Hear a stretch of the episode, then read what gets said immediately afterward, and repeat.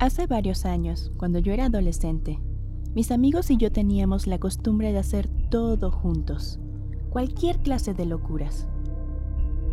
Nos gustaba sobre todo ir a visitar lugares que se decían embrujados o que tenían una reputación de fenómenos paranormales. La Internet era algo a lo que aún no todos teníamos acceso, y casi todo lo que hacíamos se basaba en información que recolectábamos de otras personas y de revistas que de pronto sacaban ediciones con los lugares más embrujados de México y cosas por el estilo. Después de recorrer lugares como el Callejón del Aguacate, el del Diablo, las Fuentes Brotantes y otros tantos, llegó el turno a la infame casa de la tía Toña. Para los que no conocen la leyenda, me tomaré la libertad de compartirla con ustedes. En la tercera sección de Chapultepec, en la Ciudad de México, muy cerca de uno de los panteones más conocidos de la ciudad, el Panteón de Dolores. Como en toda leyenda, hay múltiples versiones, pero trataré de contarles la más conocida. En la década de los años 20, una mujer adinerada de nombre Antonia y su marido construyeron una lujosa propiedad en la entonces nueva zona residencial de Las Lomas. El hombre era un próspero comerciante y tenía los recursos suficientes para hacer realidad una vivienda que tuviera una serie de comodidades especiales. El lugar destinado para su vivienda se encuentra en lo que hoy se conoce como Cumbres de Acutzingo, y en ese entonces un río pasaba muy cerca de ahí. Como hasta la fecha, hay una serie de barrancos profundos que rodeaban la propiedad, por lo que se construyeron un par de puentes para poder acceder a esta, más allá del acceso principal. La casa contaba con un pequeño kiosco en el jardín. La vida era buena para ambos, sin embargo, no podían tener hijos, y eso siempre generó un vacío importante en Antonia. Tristemente, su marido falleció a los pocos años, heredándole la fortuna a su esposa. Buscando consuelo en ayudar a los demás, la mujer decide fungir como una figura protectora para niños y jovencitos que no tenían hogar ni sustento, y es a partir de entonces que se le empieza a llamar tía Toña. Se dice que ella siempre trató bien a los niños, pero como eran maleducados y venían esencialmente de la calle, cometieron cualquier cantidad de abusos como robarle sus joyas y alhajas, insultarla y actuar de forma ingrata.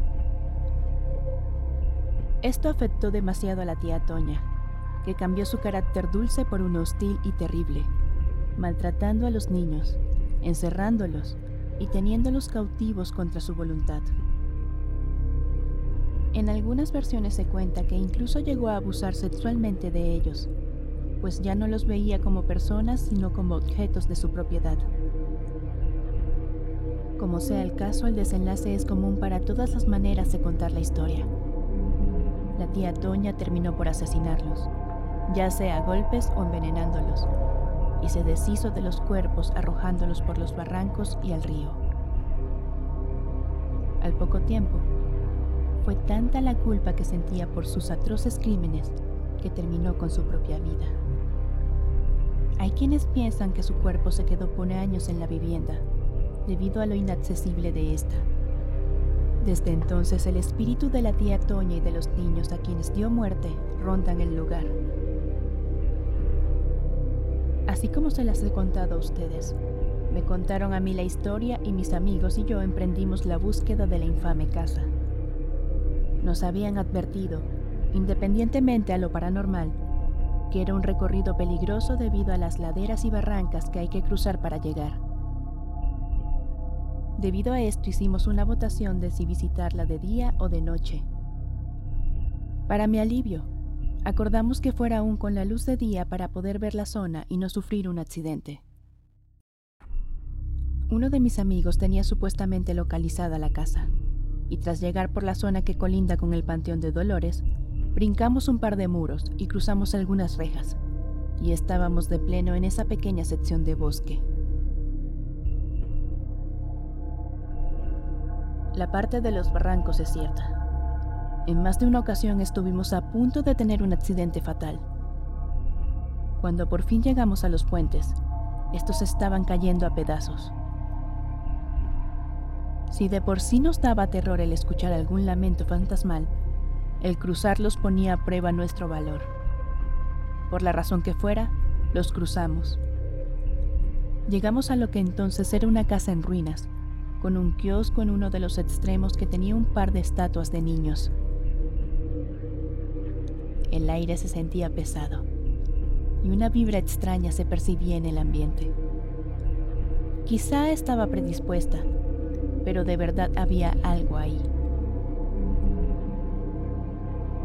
Un par de amigos del grupo decidieron no avanzar más por miedo a caerse, o algo más quizá. Yo estuve entre las que sí llegamos al kiosco y a lo que alguna vez pudo haber sido la entrada de la casa. Tras unos minutos de estar ahí, escuchamos unas risas de niños. Y eso fue suficiente para ponernos la piel de gallina y hacernos huir tan pronto las piernas nos respondieron.